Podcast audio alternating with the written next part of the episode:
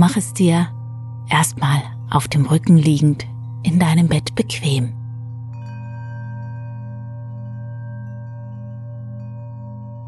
Recke und strecke dich nochmal. Mach dich ganz, ganz lang und atme dabei tief ein und aus.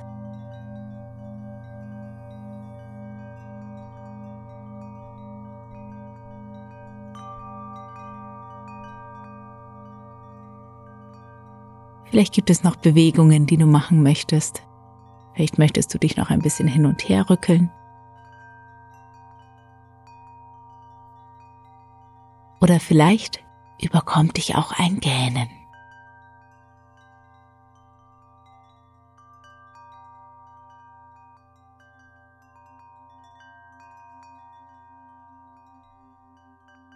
Dann atme noch einmal ganz tief ein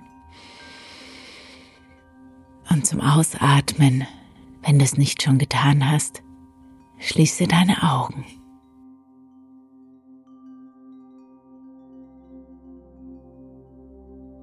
Werde ganz ruhig und spür nach.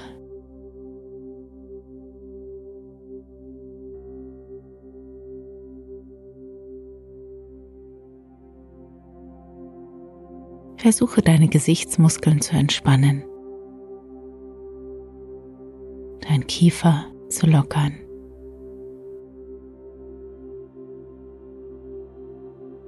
Und ganz schwer in die Matratze zu sinken.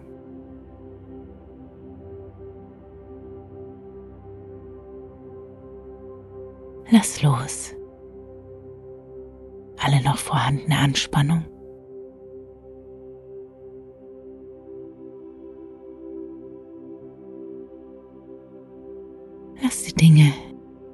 Gerade noch waren, einfach gut sein.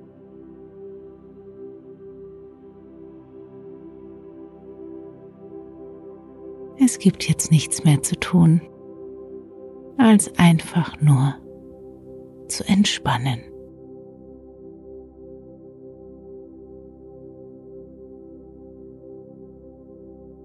Gelassen, entspannt, entspannt und gelassen.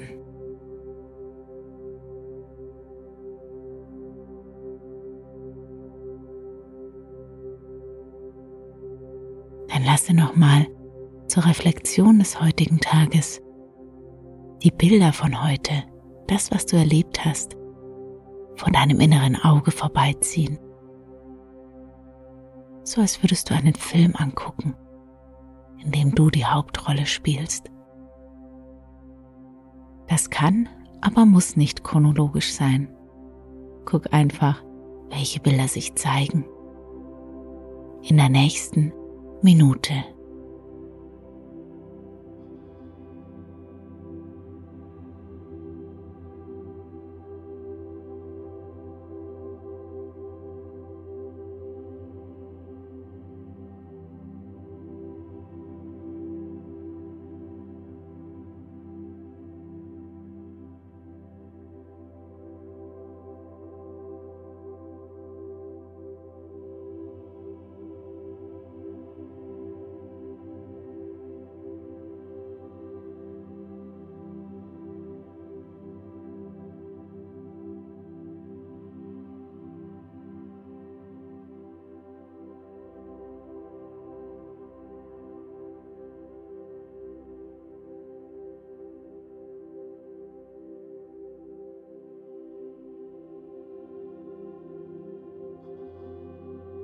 Und dann lasse nochmal in dir aufkommen, wofür du besonders dankbar bist.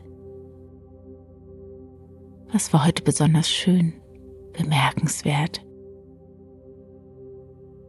Sammel mindestens drei Dinge zusammen, für die du dankbar bist.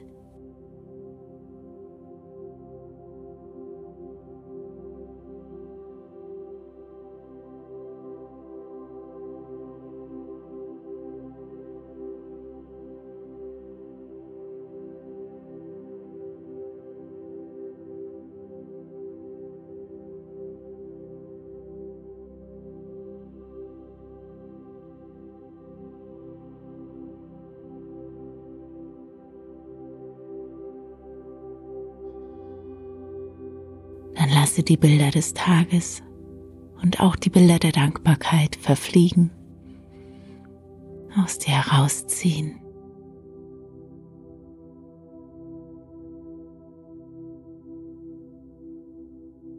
Die Zeit für Ruhe ist gekommen. Die Zeit der Entspannung.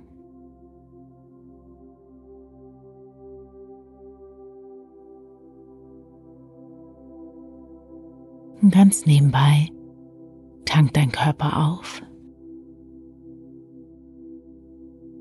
Jede Zelle weiß ganz genau, was zu tun ist. Dein ganzes System ist auf Erholung, Erneuerung und Instandsetzung ausgerichtet. Und das darf sich gut anfühlen.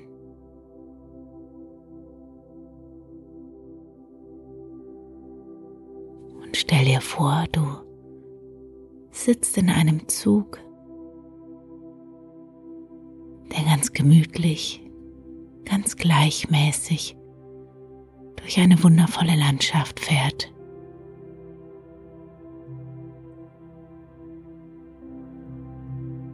Das sind Hügel und Täler, Wälder, Wiesen, kleine Ortschaften. Und dort am Horizont geht langsam die Sonne unter.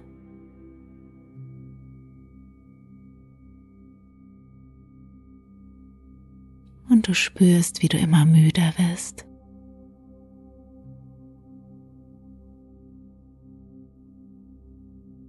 Leise und gleichmäßige Geräusche. Sicher und geborgen.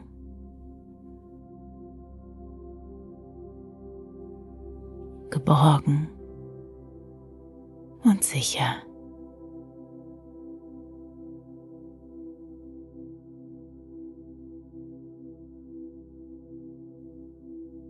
Und während du immer schwerer, immer angenehmer, immer entspannter in die Matratze und die Kissen sinkst, lese ich dir eine Geschichte vor, die sich vor langer, langer Zeit zugetragen haben soll.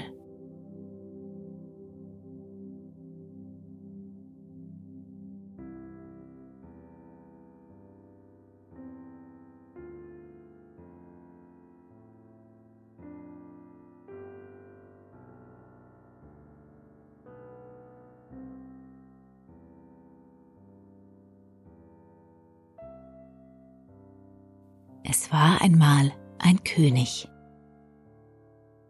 Der lebte in einem traumhaft schönen Schloss mit prunkvoller Fassade, mit größeren und kleineren Türmchen und schmuckvoll umrandeten Fenstern.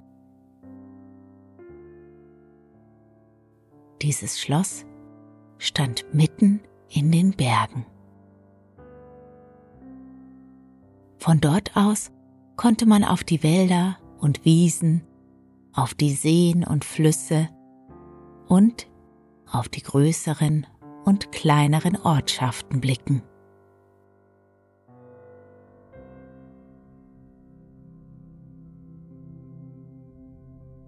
Nachdem die erste Frau des Königs starb, heiratete er erneut.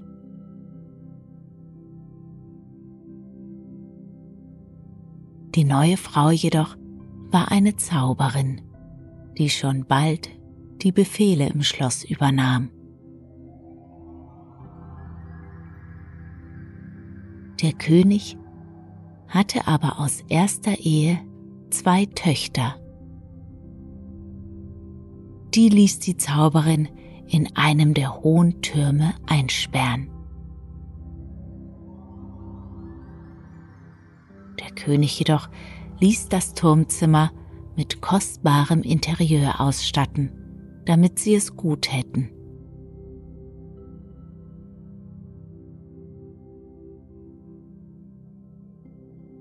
Bald schon wurde es den Königstöchtern langweilig in ihrem schönen großen Turm. Sie hatten jedoch zwei Kammerdienerinnen, die als einzige zu ihnen kommen durften, um Speisen zu bringen. Und die Prinzessinnen überredeten ihre Dienerinnen, ihnen jeden Tag für mehrere Stunden Gesellschaft zu leisten.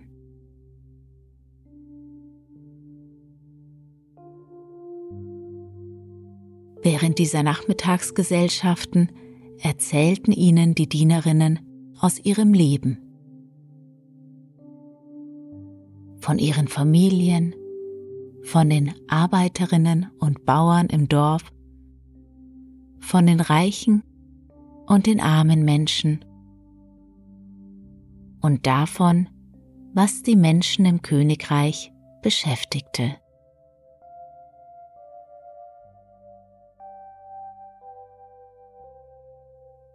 In finsteren Nächten aber empfingen die beiden nun immer öfter auch zwei stattliche Männergestalten, die des Nachts im Turm verblieben.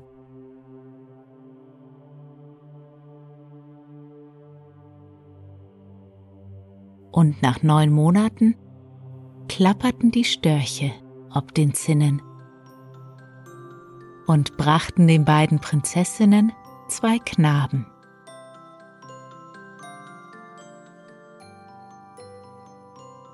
Das war durchaus eine größere Verlegenheit für die königlichen Frauen. Doch ihre Dienerinnen standen ihnen bei und versorgten fortan die beiden Königstöchter und ihre zwei Söhne.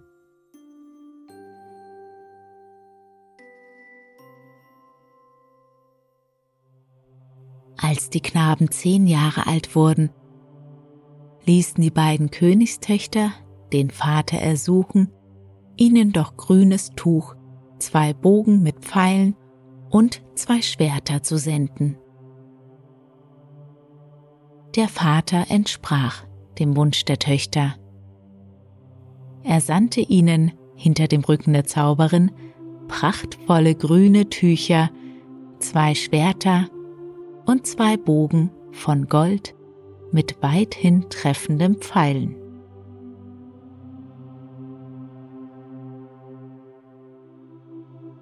Die beiden Mütter lehrten ihren Knaben nun schießen und in stiller, mondbescheinter Mitternacht in den Wassern des Sees schwimmen. Sie kleideten sie mit dem grünen, golddurchwirkten Tuche Die jungen Prinzen nahmen vom Turm aus alles wahr, was sich in der Gegend zutrug, und studierten von hier aus Land und Leute.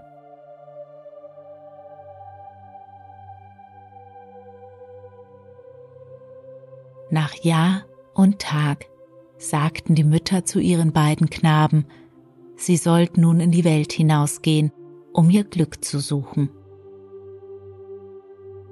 Sie sollten jedoch den Namen derer, die sie geboren, nicht nennen. Zum Andenken gaben sie den Jünglingen je ein Schwert mit goldenem Griff und die Pfeile und Bögen mit auf den Weg.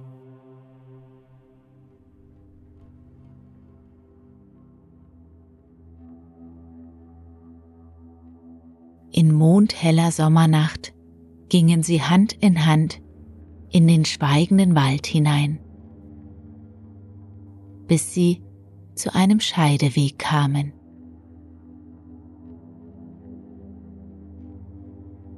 Dort entschlossen sie sich, sich zu trennen.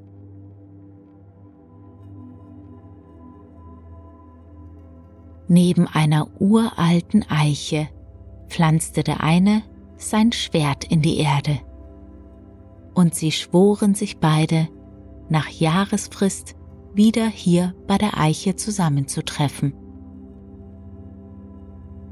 und sollte der eine oder der andere nicht kommen, so habe der Erschienene nicht eher zu rasten, bis er den Freund gefunden. So schieden sie mit einer Umarmung, und der eine ging links, der andere rechts.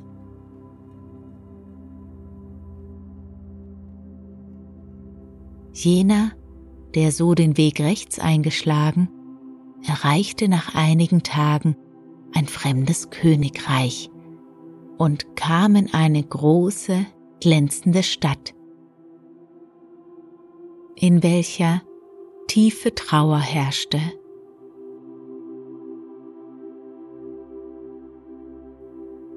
Er fragte nach der Ursache und erfuhr, dass eine Räuberbande die Stadt überfallen und den alten König entführt hätte.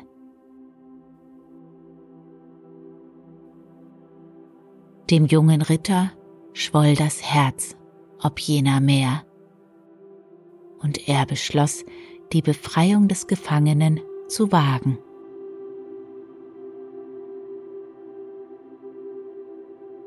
Von den Segenswünschen der Stadtbewohner begleitet, ging er hinaus in den Wald, wo er die Räuberbande vermutete.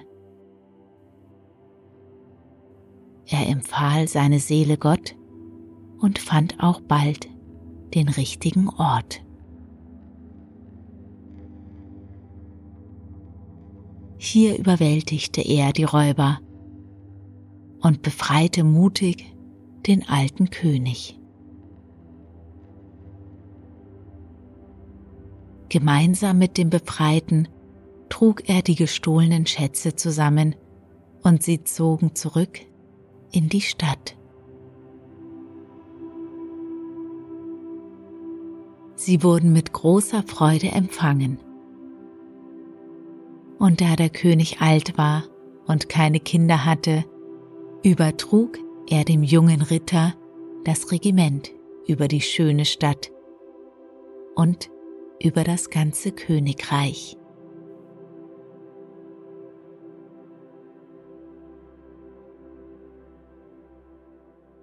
Nach drei Monaten verliebte sich der junge König in eine kluge Stadtbewohnerin und hielt um ihre Hand an. Wenig später heirateten sie und wurden König und Königin.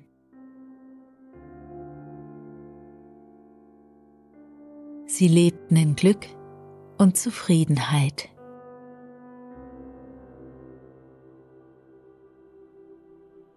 Doch am Jahrestag, an dem der junge König mit seinem Vetter im Wald verabredet war, verließ er früh morgens schon die Stadt, um zum verabredeten Treffpunkt zu gehen, ohne jemanden in sein Vorhaben einzuweihen.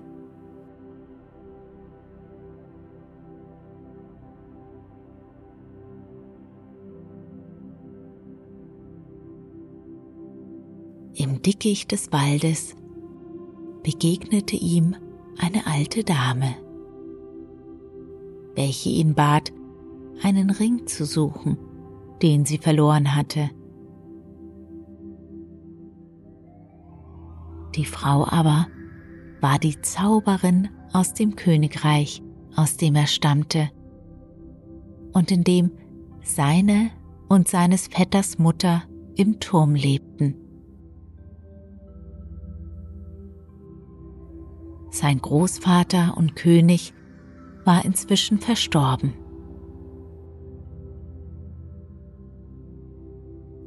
Während der junge König nun, um der Dame ihren Ring aufzuheben, sein Haupt zur Erde gebeugt hatte, strich die Zauberin ihm über das Haar und verwandelte ihn in einen schwarzen Marmorstein.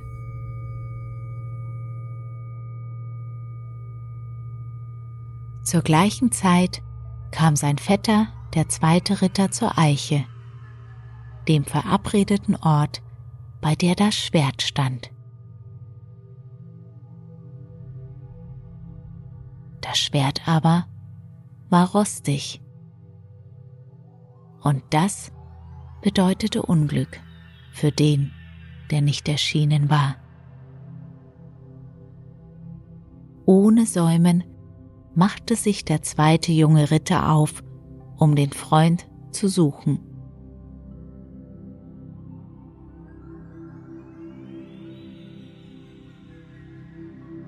Und so kam er nach zehn Tagen in die Stadt, wo sein Vetter König war. Er wurde mit Jubel und Freude empfangen, denn man hielt ihn für den verlorenen König, der inzwischen schon zehn Tage lang vermisst war. Der Vetter wurde, noch bevor er sich erklären konnte, zu der trauernden Königin gebracht, die den vermeintlichen Gemahl an ihr Herz presste.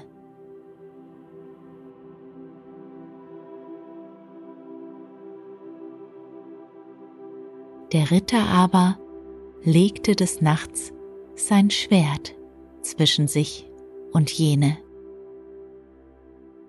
Und mit dem Morgenrot erhob er sich vom Lager und ging hinaus in den Wald. Denn er meinte, einen Ruf dorthin zu verspüren.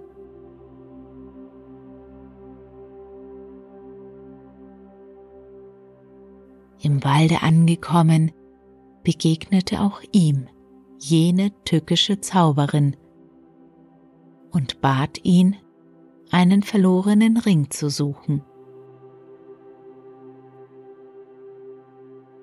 Der Ritter aber ahnte, dass es nicht mit rechten Dingen zugehe. Und auch ahnte er, dass sie sich für das Verschwinden seines Freundes zu verantworten hatte. Er drohte ihr mit dem Schwerte, und sie hatte über den Jüngling keine Macht und musste ihm nachgeben.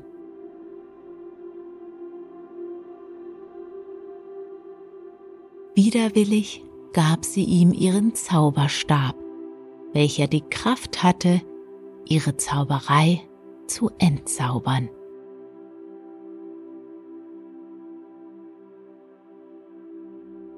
Mit dem Zauberstab schlug der Jüngling nun auf den nächsten Marmorstein und dann auf viele andere, die umherlagen. Bald lagen sich die Freunde in den Armen und um sie scharten sich zahllose Ritter, die auch vom Zauber befreit waren.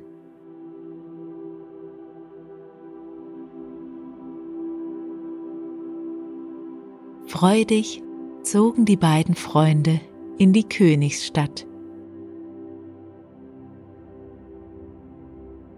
Der Freund der König war, wollte sein Reich mit seinem Freund und Vetter teilen. Doch dieser zog es vor, in die Welt hinauszuziehen und seinem Freund bei regelmäßigen Besuchen von dem, was in der Welt vor sich ginge, zu berichten.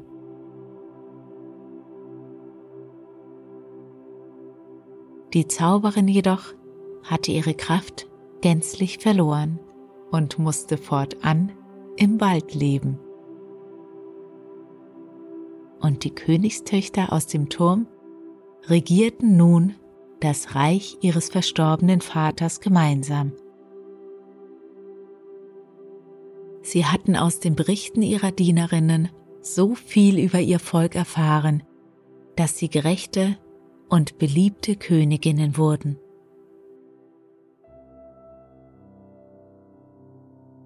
Oft kamen sie alle zusammen in dem traumhaft schönen Schloss mit der prunkvollen Fassade mitten in den Bergen.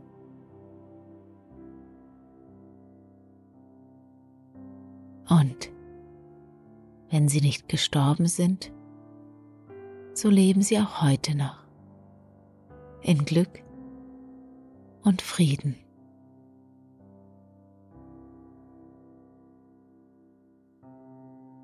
Und dir wünsche ich eine gute Nacht, einen erholsamen und tiefen Schlaf und schöne Träume.